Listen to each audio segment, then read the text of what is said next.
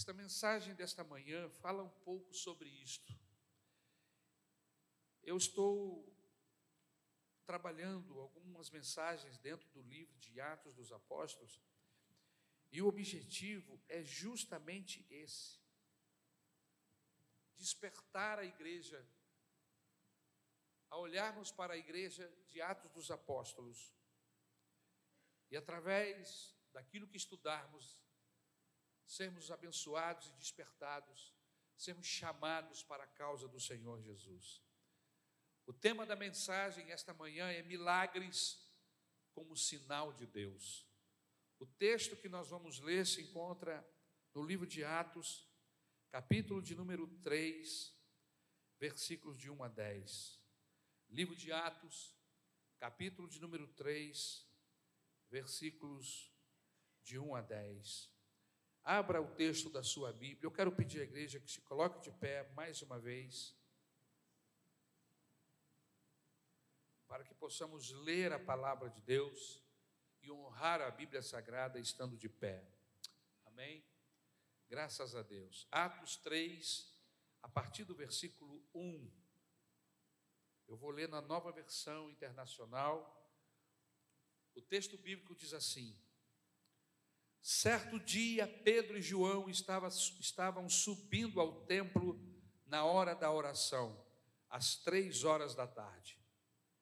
Estava sendo levado para a porta do templo chamada Formosa, um aleijado de nascença, que ali era colocado todos os dias para pedir esmolas aos que entravam no templo.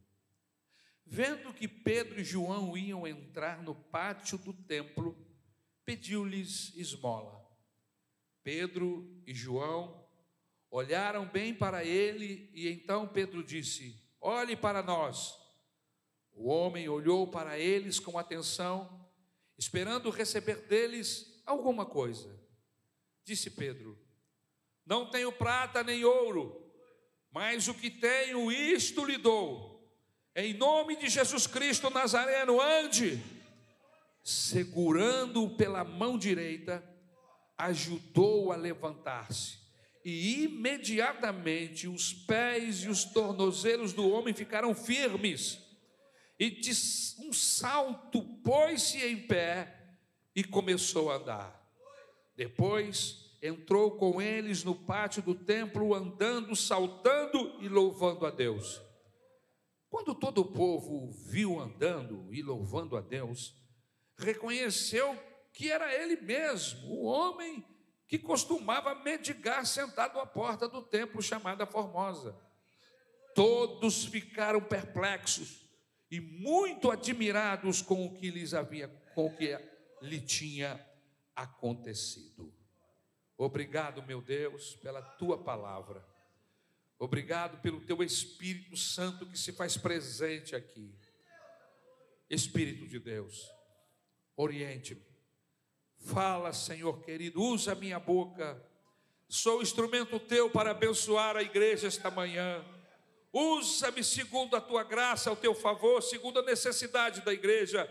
Fala para nós esta manhã, meu Deus. Eu rogo esta bênção sobre mim sobre os que me ouvem aqui, Senhor, presencialmente, sobre aqueles que estão em casa, por alguma razão não vieram ao templo, mas estão em casa, que a tua bênção possa alcançá-los, em nome de Jesus. Amém. Tome o seu lugar em nome de Jesus. Milagres como sinal de Deus. Deixe-me fazer uma pergunta a você esta manhã. Há alguém aqui hoje que precisa de um toque de Jesus? Há alguém aqui? Aproveita e ora, Senhor, me toca. Eu preciso. Você veio aqui hoje com esse sentimento. Preciso ouvir a voz de Deus.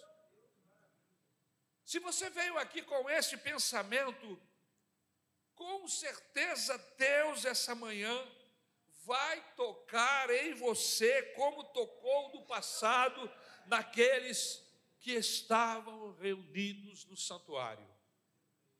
Ele vai fazer outra vez porque Ele é um Deus cheio de graça, um Deus cheio de misericórdia, e Ele opera segundo a Sua vontade, mas segundo também a nossa necessidade. E se você esta manhã confessou: Eu vim aqui hoje para ouvir Deus, eu vim aqui hoje porque eu preciso ser tocado por Ele, porque eu estou desmaiando, preciso da graça de Deus. Você sabia que a palavra sobrenatural só passou a existir mais de 300 anos depois de Cristo? Você sabia desse detalhe? Que a palavra sobrenatural só passou, passou a ser conhecida e usada mais de 300 anos depois de Cristo? Esta palavra, ela foi cunhada por São Tomás de Aquino. Agora, você sabe por que, que ele cunhou, cunhou essa, essa palavra? Naquela época, Deus operar milagres e prodígios não era sobrenatural. Era natural. O povo de Deus se reunia, a igreja se reunia, e havia salmos, havia prodígios, havia louvor, havia profecias, era esse o cotidiano da igreja, não havia sobrenatural, era natural. Deus operava naturalmente no seio da igreja. Ele operava milagres e prodígios de uma forma especial. Era algo que os discípulos criam acontecer naturalmente. Mas vamos ao pano de fundo dessa mensagem. Aqui, a igreja primitiva sai daquela proteção inicial. Eles viviam em harmonia, eles caíram na graça do povo por causa da ação do Espírito Santo sobre a vida deles. E o texto bíblico diz que eles cresciam. Mas a partir do capítulo de número 3, a igreja começa a viver uma realidade diferente. Qual realidade, pastor? Tribulações, prisões, torturas, mortes. Eles são jogados para a vida.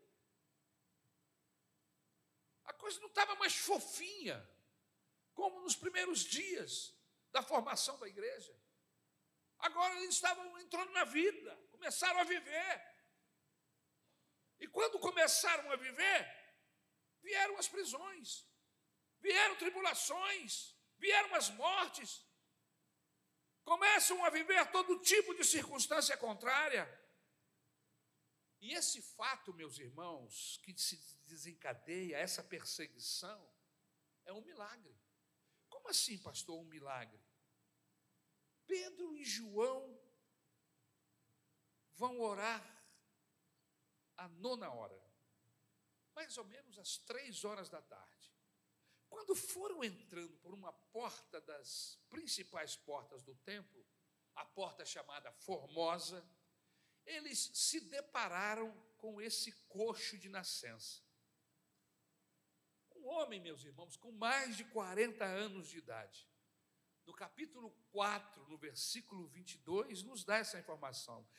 Diz o texto que ele era um mendigo, que ele era coxo de nascença ele era completamente paralítico. Segundo o texto que nós acabamos de ler, ele tinha que ser carregado para lá. Eu frisei esse texto, esse momento na leitura. O texto diz que vendo ele, Pedro e João, que entravam no templo, implorava que lhes desse uma esmola. Irmãos, Através desse milagre, nós aprendemos pelo menos duas coisas nesse texto, duas atitudes nesse texto. Como e o que é necessário nós fazermos para termos esses milagres em nossa vida. Vou repetir. Como e o que é necessário nós fazermos para termos esses milagres em nossas igrejas.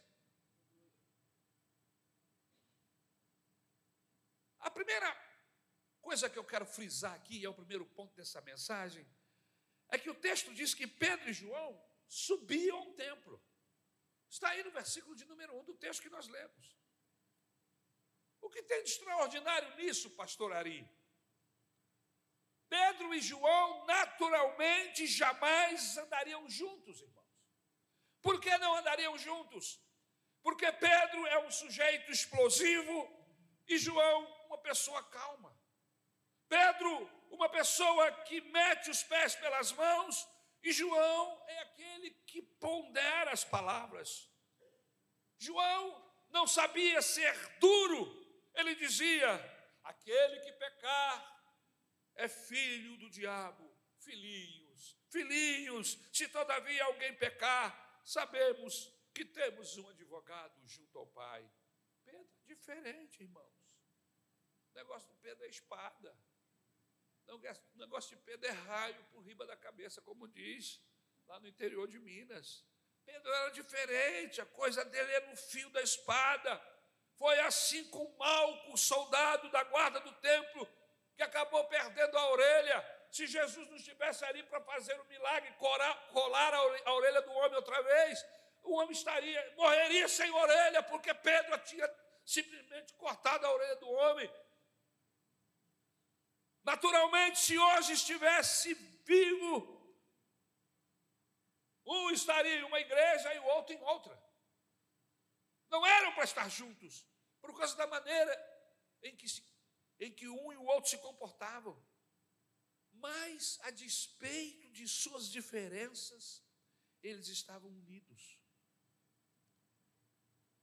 Uma de nossas grandes dificuldades hoje, irmãos, é que cada um quer cuidar dos seus próprios interesses. Se nós deixarmos de lutar pelos nossos ideais e buscarmos os ideais do reino, se deixarmos de defender nossa reputação e passarmos a pensar no reino, a chance dos milagres voltarem a acontecer se torna real. E é exatamente isso que estávamos falando há pouco. Estamos pedindo a Deus que Ele nos toque de uma tal maneira que nos tornemos mais comprometidos com a sua causa.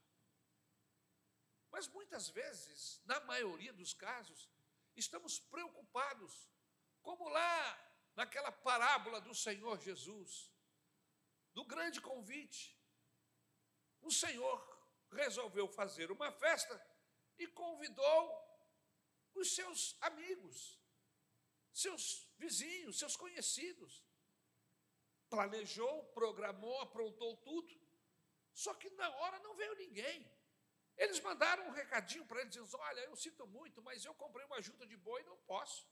Não posso ir à sua festa. O outro escreveu uma outra cartinha e disse assim: Olha, eu acabei de me casar, estou em lua de mel, lamento, não vou poder participar da sua festa.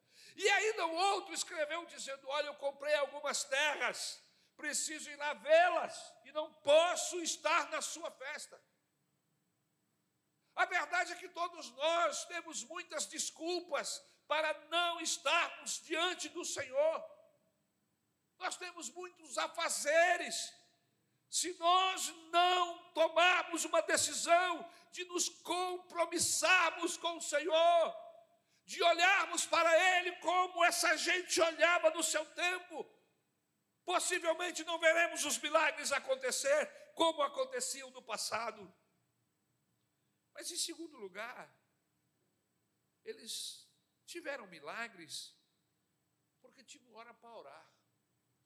Primeiro, porque iam ao templo.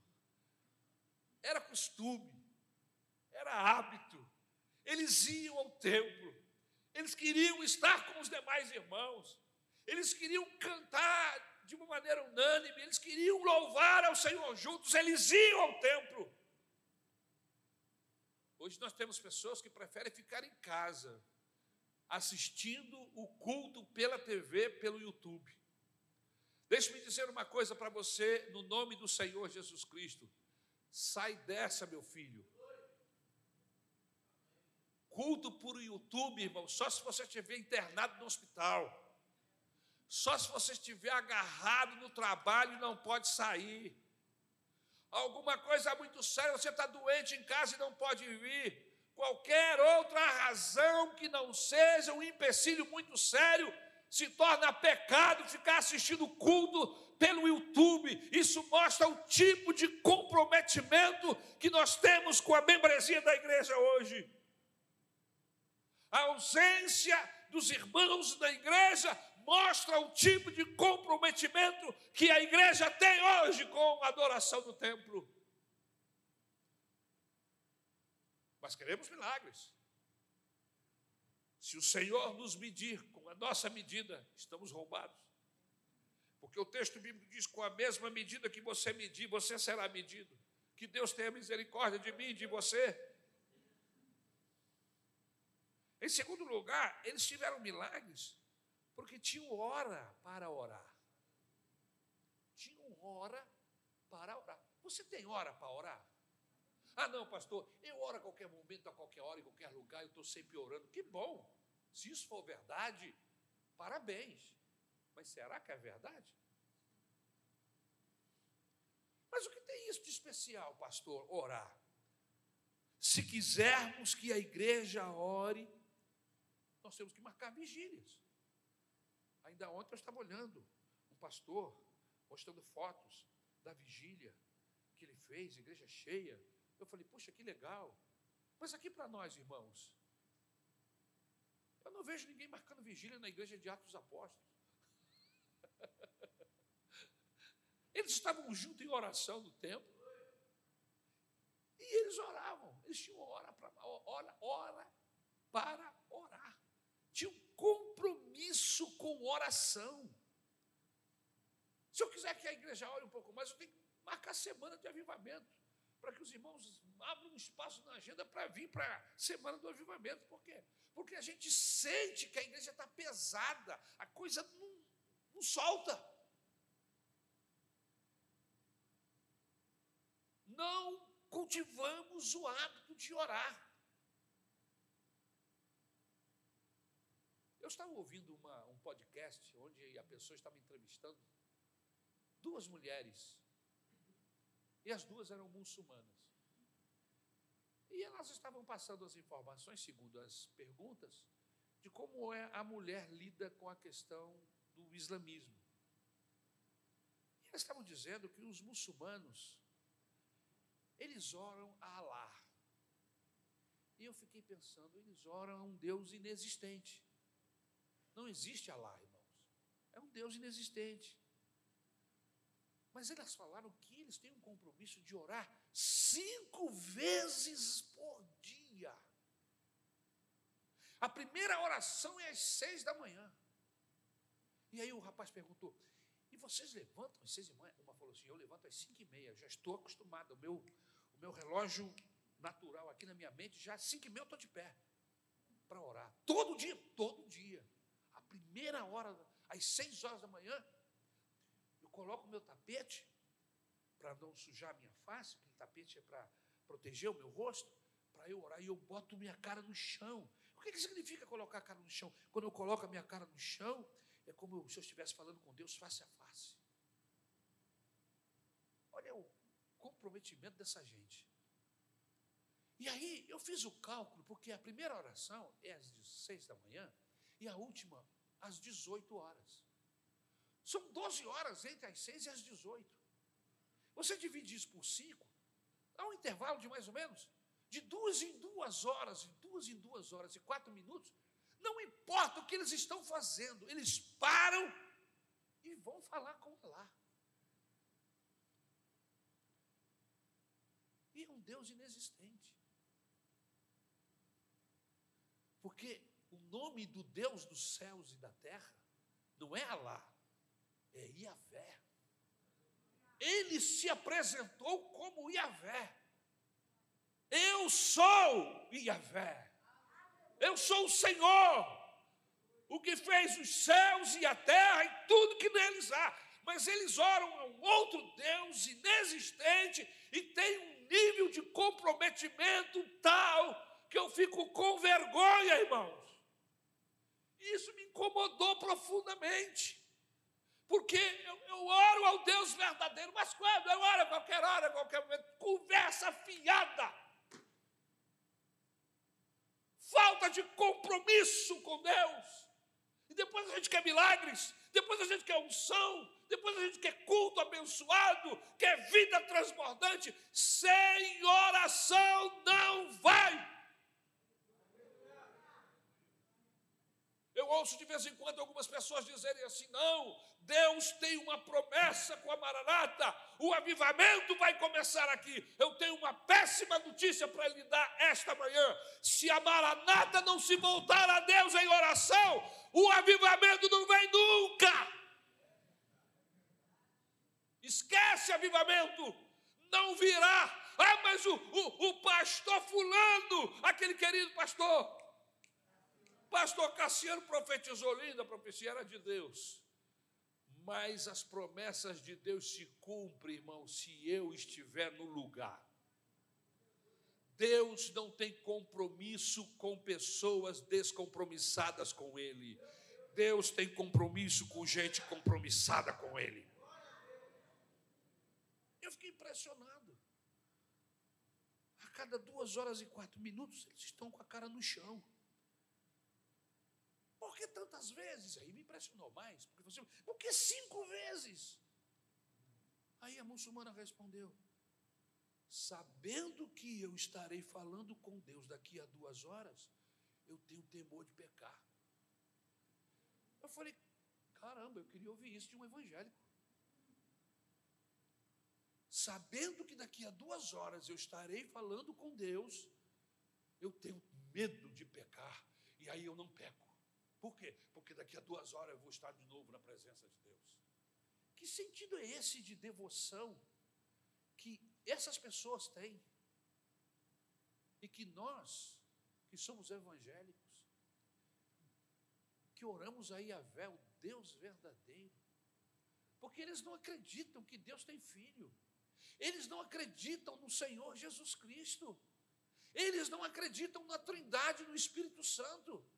Nós cremos no Pai, no Filho e no Espírito Santo. E nós cremos porque a Bíblia diz, e a Bíblia é muito anterior a tudo que foi escrito sobre o islamismo.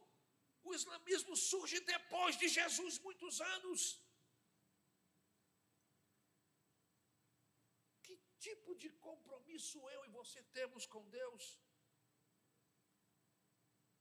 A oração na vida daqueles homens, irmãos, era tão importante que não importavam as demandas. As demandas da igreja. Hoje nós, pastores, temos muitas demandas, temos muitas visitas, temos muitos aniversários, casamentos, e a gente pode ficar se justificando o mês todo, o ano todo, a vida inteira, porque realmente existem as demandas. Mas para Pedro e João não tinha demanda, irmãos. A dona hora eles estavam com Deus. Aleluia. Aí eu preciso falar com o pastor Pedro, eu preciso falar com, com o pastor João. Não, agora não. Não, mas por que não? Eles estão diante de Deus, eles estão falando com Deus, está na hora da oração.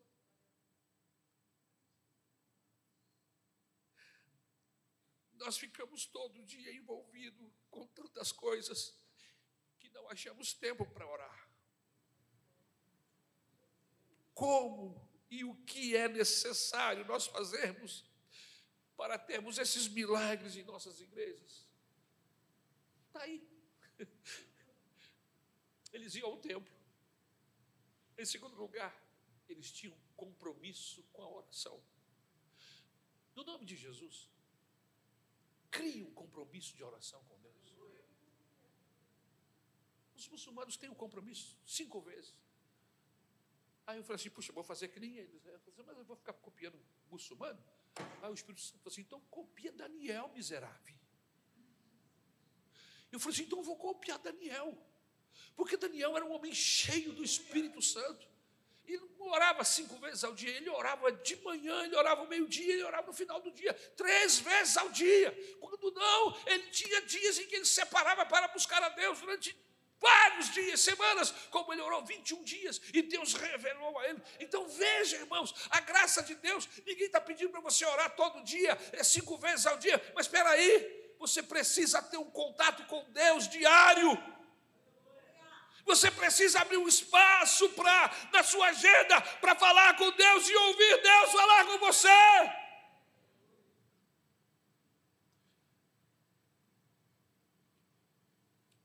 Em terceiro lugar, como e o que é necessário nós fazermos para termos esses milagres em nossas igrejas? O fato de Pedro não acreditar que o dinheiro da igreja era dele era um fato muito importante. Se você reparar o texto de Atos, capítulo 2, versículo 44 a 45, o texto diz assim: Todos estavam cheios de temor e muitas maravilhas e sinais eram feitos pelos apóstolos. Todos os que criam mantinham-se unidos e tinham tudo em comum. Vendendo suas propriedades e bens, distribuíam a cada um conforme a sua necessidade. Atos 3, versículo 6. Pedro diz ao aleijado: Não tenho prata nem ouro, mas o que tenho, isto lhe dou em nome de Jesus Cristo Nazareno ande. Queridos, ou Pedro estava mentindo, ou o dinheiro que ele tinha não era dele. Era da igreja. Mas não era.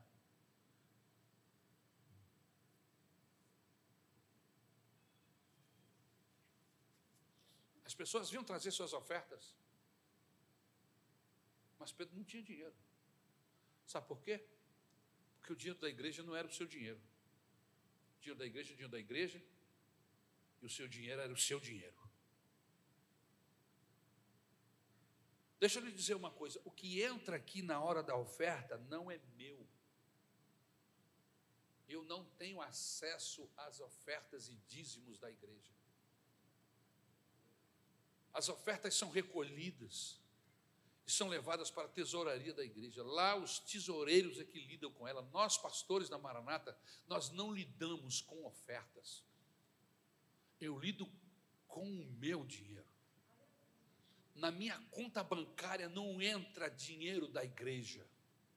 Na minha conta bancária entra apenas aquilo que eu combinei, que fui combinado com o pastor Paulo, dele me ajudar financeiramente mensal para que eu possa sobreviver e o meu trabalho está voltado para a igreja, o tempo integral. Então ele me ajuda, me dando um, um salário mensal. É aquilo que eu ganho, não passa daquilo, é todo mês aquele valor. Todo mês. Por que o milagre não acontece, irmãos? Dízimo retido nas mãos de crentes. Crente que vem para a igreja, mas não contribui. Crente que vem para a igreja, mas não dá o seu dízimo. Não acredita no dízimo. Não acha que isso é de Deus. Separa o Antigo Testamento do Novo. Não entendeu ainda que no Novo Testamento o comprometimento é muito maior do que os 10% do Antigo Testamento. Não entendeu ainda. Veja o que o texto diz, Malaquias capítulo 3, versículo de 7 a 10. Voltem para mim e eu voltarei para vocês, diz o Senhor dos Exércitos. Mas vocês perguntam: como voltaremos? Pode um homem roubar a Deus? Contudo, vocês estão me roubando e ainda perguntam: como é que te roubamos? Nos dízimos e nas ofertas. Vocês estão debaixo de grande maldição porque estão me roubando a nação toda está me roubando. Tragam o dízimo todo ao depósito do templo, para que haja alimento em minha casa. Ponham-me à prova, diz o Senhor dos Exércitos, e vejam se não vou abrir as comportas dos céus e derramar sobre vocês tantas bênçãos que nem terão onde guardá-las. Irmãos, eu creio nisso. Minha mãe me ensinou a dar o dízimo do meu primeiro emprego, meu primeiro trabalho. Ela já me ensinava a dar o dízimo quando era criança, ela me colocava a minha oferta, disse que você que vai lá e dá oferta. Você ensina o seu filho a ofertar. Você entrega para ele um valor financeiro compatível à idade dele, para que ele possa dar de oferta? Não, pois deveria fazê-lo para que o seu filho aprenda a ser mão aberta com a casa de Deus. É de pequeno que nós ensinamos as nossas crianças a serem generosos com a casa de Deus, com Deus, abrir as mãos. É de pequeno e quem ensina somos nós, pais. E ela me ensinou Ari, seu primeiro salário, separa o dízimo e apresente ao Senhor. Irmãos, eu tinha 12 para 13 anos nessa época. E eu separei o meu dízimo com maior alegria no meu coração. E desde então, todo o valor financeiro que entra na minha casa, eu separo o dízimo para o Senhor.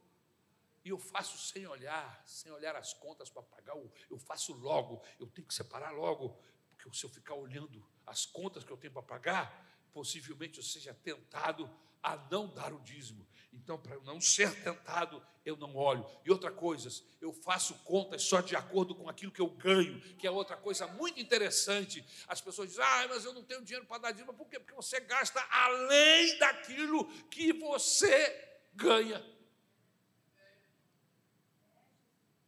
O reter o dízimo impede que os milagres aconteçam sim impedem a operação do Espírito Santo. Como é e o que é necessário nós fazemos para termos esses milagres em nossas vidas? Em quarto lugar, o fato de Pedro ter crido no nome de Jesus foi um fator preponderante para a realização do milagre. O texto bíblico diz que Pedro curou o paralítico antes ou depois de orar, irmãos? Como faria se fosse você? Pedro curou o homem antes de subir para orar. O poder da cura não estava nele. O poder da cura estava no nome de Jesus. Para Deus operar aqui hoje, não será preciso o povo gritar, gritar, cair, fazer rir, rodar feito um peão. Deixa o menino rodar, isso é coisa de gente que é desequilibrado e não tem entendimento bíblico. E eu vou dizer isso, meu filho, com toda certeza eu fui da Assembleia de Deus 30 anos e eu nunca vi o meu pastor rodar, a minha mãe nunca rodou, eu nunca vi o meu pai rodando, eu nunca vi nenhum irmão da igreja rodando. 30 anos dentro da Assembleia de Deus, nunca ninguém rodou. Agora tem um monte de maluco rodando por aí e dizendo que isso é derramamento, derramamento do Espírito Santo. Não entenderam o que é ser cheio do Espírito Santo. Ser cheio do Espírito Santo não tem a ver com ficar quicando, nem ficar pulando, tem a ver com uma novidade de vida.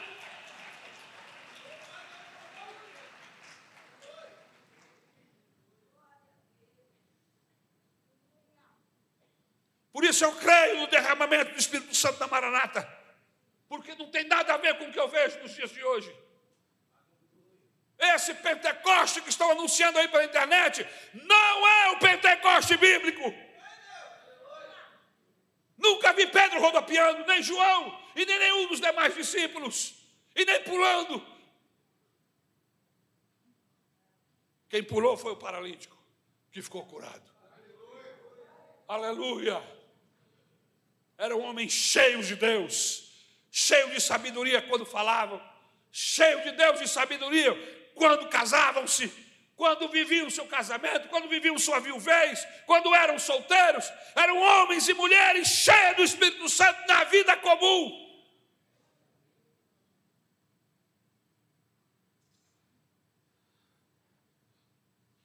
Como fazer, pastor, para receber o milagre? Primeiro, nunca creia que Deus esqueceu-se de você. Nunca creia que Deus esqueceu de você. Este homem tinha mais de 40 anos. E todos os dias era colocado na porta do templo. Todos os dias ele estava lá sendo colocado na porta do templo. A Bíblia diz que Jesus entrou no templo várias vezes. Esse homem estava lá. Quantas vezes Jesus passou por esse homem, meu caro Luiz? Jesus era uma pessoa que constantemente estava ensinando e orando no templo. Quantas vezes não deve ter passado por este homem? Por que não recebeu a cura? Será que Jesus esqueceu-se dele? Não. Deus não esquece dos seus. Ele não esquece de você. O profeta pergunta: pode uma mãe esquecer-se do seu filho que amamenta? Pode, é possível. Eu conheço algumas que esqueceram. Mas ele diz: porém, Deus jamais se esquecerá dos seus. Você faz parte da lembrança, da memória de Deus. A todo instante ele se lembra de você.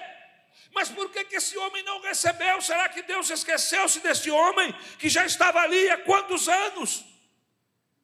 Irmãos, nós precisamos entender que há um tempo de Deus. A bênção não é para agora. Espere um pouco mais. Você está doente? Espere um pouco. Está com a vida em pedaços? Espere um pouco. O segredo para recebermos o milagre de Deus é nunca acharmos que Deus esqueceu-se de nós. Este homem creu nesta verdade.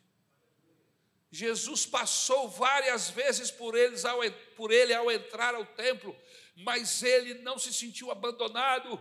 Com certeza ele lembrava-se: uma hora dessa Deus vai se lembrar de mim, uma hora dessa um milagre vai acontecer. Querido, querida, Nunca veja os processos de Deus na sua vida como uma atrapalhação, se é que eu posso usar essa expressão, do diabo. Ah, o diabo está atrapalhando, absolutamente. O diabo não atrapalha o agir de Deus na hora que ele tem que agir. Não, irmãos. Veja o exemplo de José do Egito. Foi preso, foi esquecido pelo copeiro por dois anos. Dois anos, esqueceu-se dele o Senhor? O copeiro se esqueceu, mas Deus se esqueceu de José? Não, não, absolutamente não.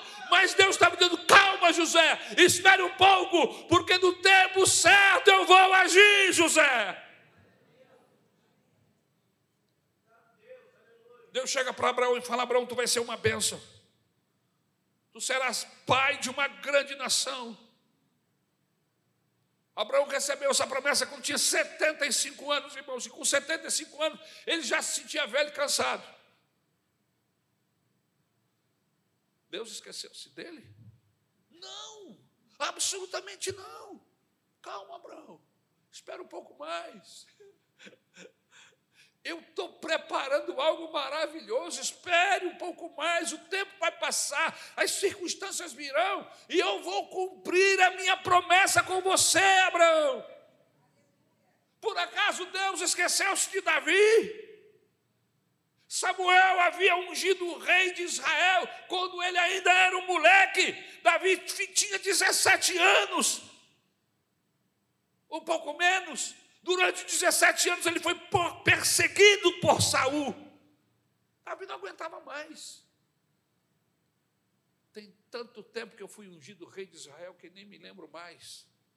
Mas por acaso ele desistiu? Espere um pouquinho mais, Davi.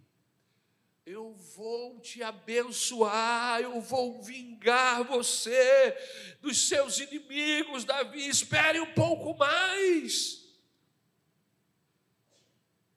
Simeão e Ana, com mais de 80 anos, Deus havia prometido a eles que eles viriam o Messias, mas ambos já estão com mais de 80 anos,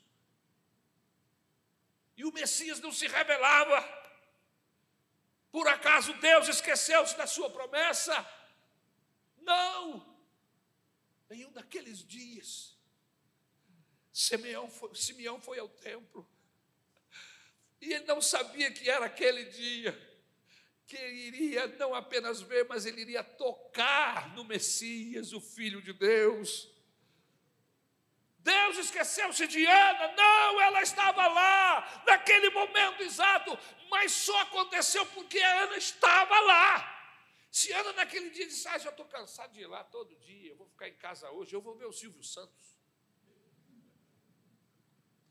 Eu vou ver o, um programa desse qualquer aí, de televisão. Ah, não, eu gosto de umas coisas que aparecem no YouTube. Hoje eu vou ficar em casa, hoje eu vou tirar uns, uns dias de férias, olha, eu vou tirar uns dias. Tem gente que tira férias de Deus, você sabia disso?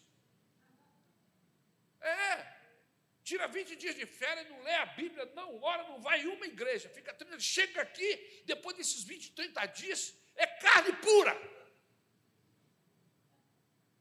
Parece que veio do churrasco. Mas é verdade, irmão. Eu estou falando algumas asneira aqui.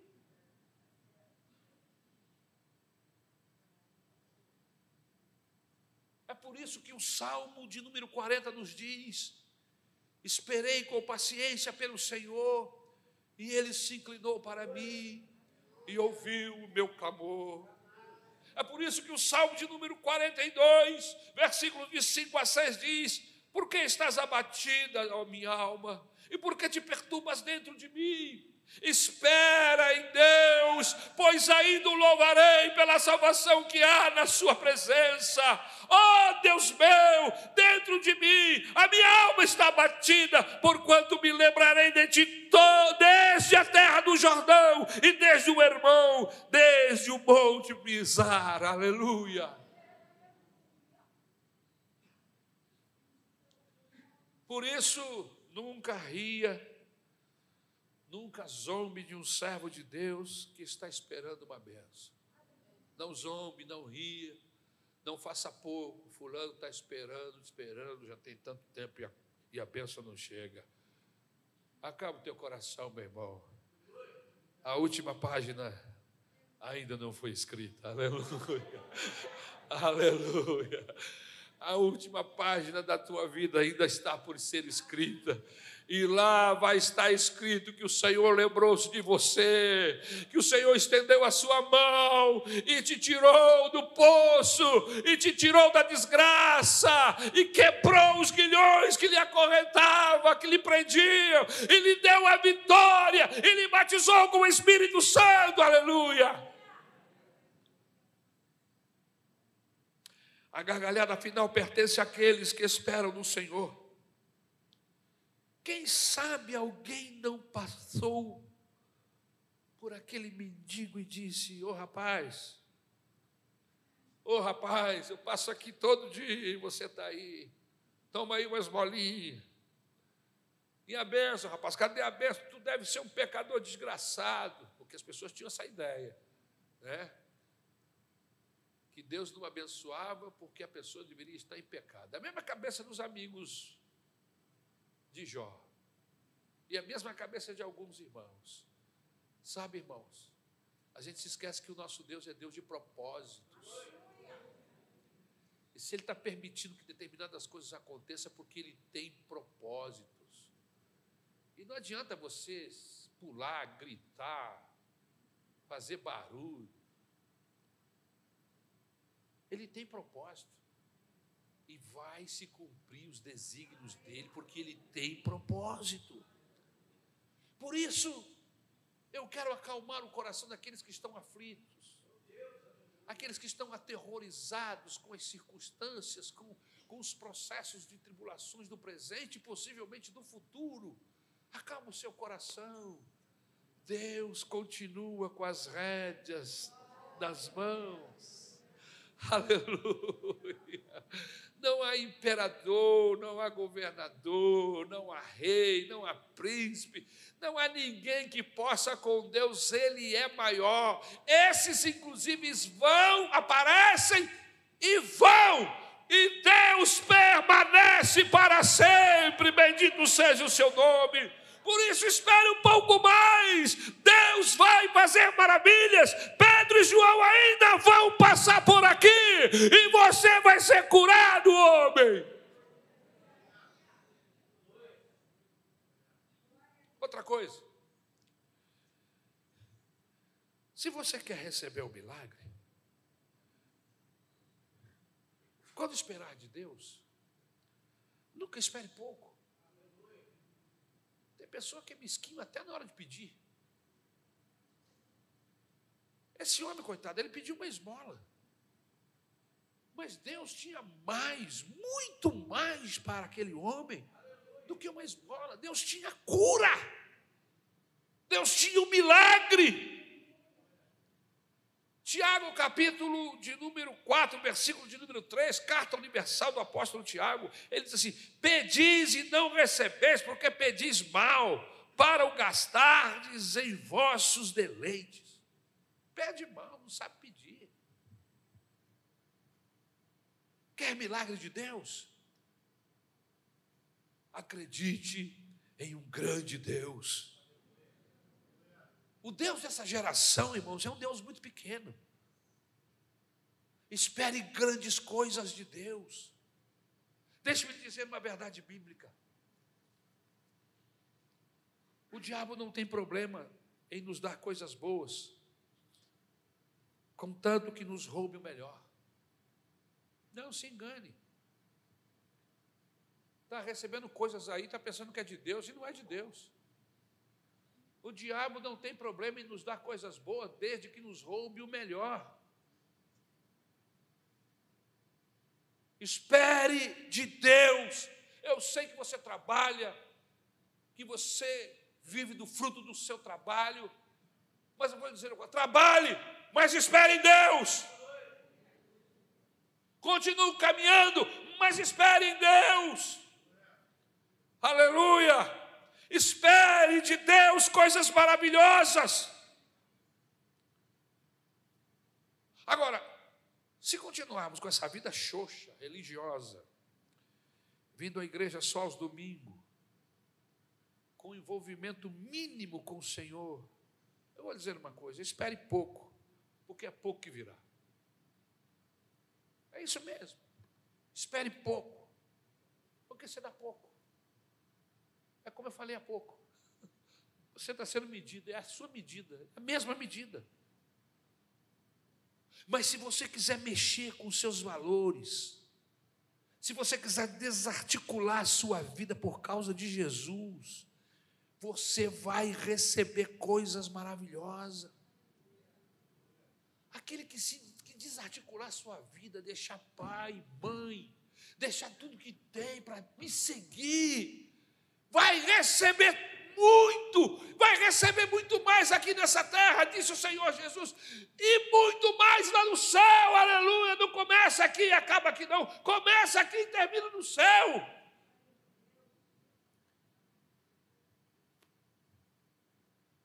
Como aquele homem poderia imaginar que naquela manhã Deus iria operar um milagre na sua vida?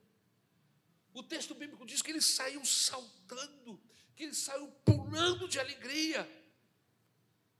Não espere pouco de Deus, irmãos, espere muito, porque o seu Deus é grande. Por isso, o conselho da Bíblia é: invista o seu tempo, o seu dinheiro, a sua vida na pessoa de Deus, e o retorno virá exatamente maior, aleluia, porque nós semeamos uma semente, mas a Bíblia diz que nós colhemos a 30, 60 e a 100 vezes mais, aleluia. Não espere pouco de Deus, espere muito. Escute o que eu vou lhe dizer. Não se contente com um casamento de segunda categoria. Não se contente com uma vida sem júbilo, com uma vida sem paz. Não se acostume com essa vida fútil, com essas bolotas que o mundo tem lhe dado. Deus tem mais, muito mais para mim e para você, aleluia. A promessa de Deus para nós esta manhã é a seguinte: Fui moço e agora sou velho, mas nunca vi desamparado o justo, nem a sua descendência mendigar o pão. que diz o Salmo 37, 25. Fui moço e agora sou velho, mas nunca vi desamparado o justo, nem a sua descendência mendigar o pão. Deus quer te fazer muito mais próspero do que você pensa. A verdadeira prosperidade vem de cima, vem de Deus.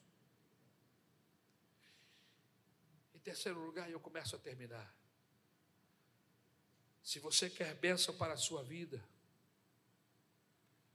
corra o risco de confiar em alguém. Isso.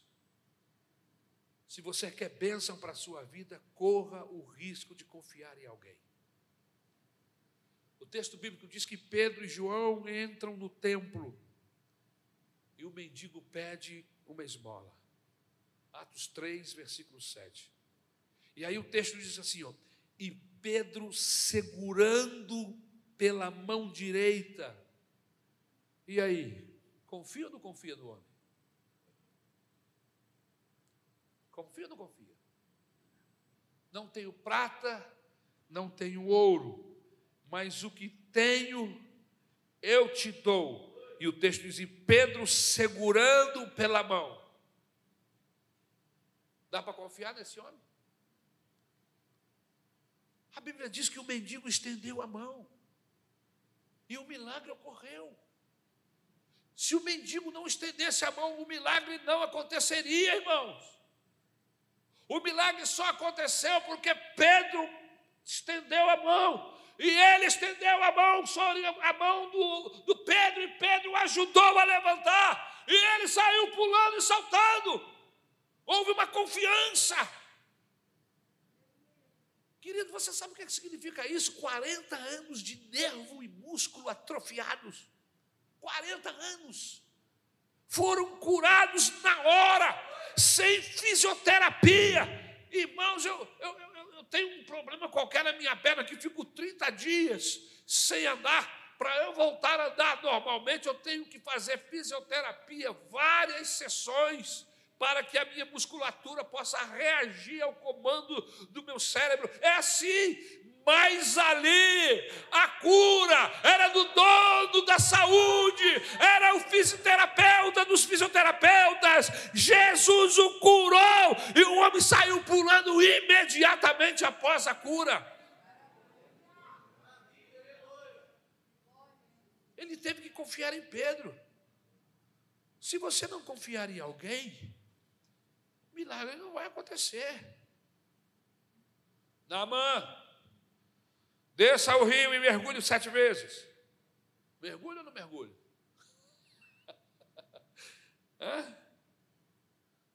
Se ele não mergulhar, ele vai morrer leproso. Mas ele mergulhou. Ele acreditou na palavra do profeta e mergulhou as sete vezes. Aleluia! e a sua lepra foi curada. Cego, disse Jesus, vá ao tanque de Siloé e lava-te. Se você não for ao tanque de Siloé e se lavar, você vai morrer cego. Mas vai lá no tanque de Siloé e se lave. E o homem falou: Sim, senhor. Deixou Jesus e foi até o tanque de Siloé. E quando ele começou a se lavar, o texto bíblico diz que a visão lhe veio e ele começou a ver. Homem da mão mirrada, estende a sua mão, homem com a mão toda torta. Se você não estender a mão, você vai morrer com essa mão mirrada. Mas se você estender, o milagre vai acontecer, aleluia. É preciso confiar. É preciso crer. É fácil crer em um Deus lá em cima. Difícil é crer na palavra de um homem.